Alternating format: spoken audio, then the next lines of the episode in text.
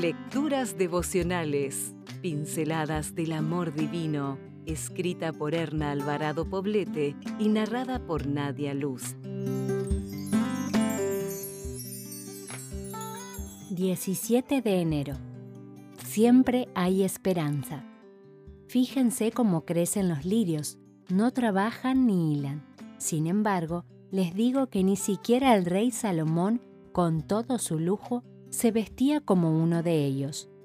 Pues si Dios viste así a la hierba, que hoy está en el campo y mañana se quema en el horno, ¿cuánto más habrá de vestirlos a ustedes?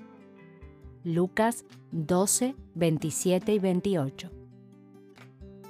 Hace tiempo, un viaje por carretera me llevó al corazón de uno de los desiertos más inhóspitos del planeta.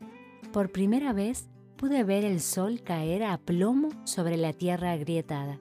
Cuando una florecita logra vencer esa adversidad y brotar, es un acontecimiento asombroso. Las plantas del desierto son ingeniosas. Durante las horas de calor, cierran sus hojas y se inclinan a tierra. Cuando atardece y la temperatura baja, abren sus hojas y miran al cielo para recibir el rocío y almacenar agua para la jornada que vendrá. Por las noches, el frío es tan intenso que no parecen dar señal de vida. Sin embargo, al amanecer continúan fieles a su misión, florecer. Cuán grande es el amor de Dios por sus criaturas. Si Él cuida de las flores, cuidará también de ti. Hay tantas mujeres semejantes a las flores del desierto, rodeadas de condiciones adversas nacen y viven en situaciones de abandono, inmersas en relaciones áridas incluso con las personas que deberían amarlas.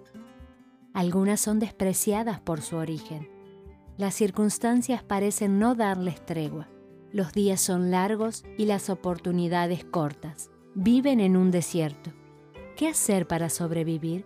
¿Cómo enfrentar el día a día ahogadas en llanto, sin un pañuelo que lo enjugue? ¿Cómo encontrarle sentido a la vida?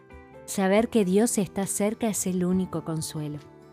El Señor está cerca para salvar a los que tienen el corazón hecho pedazos y han perdido la esperanza.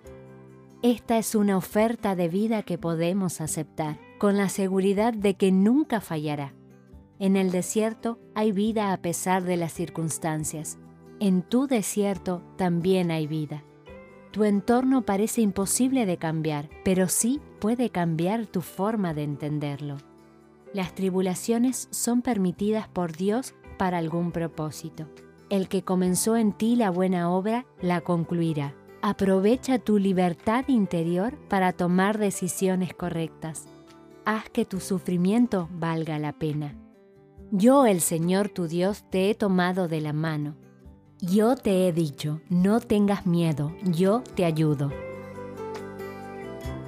Si desea obtener más materiales como este, ingrese a editorialaces.com.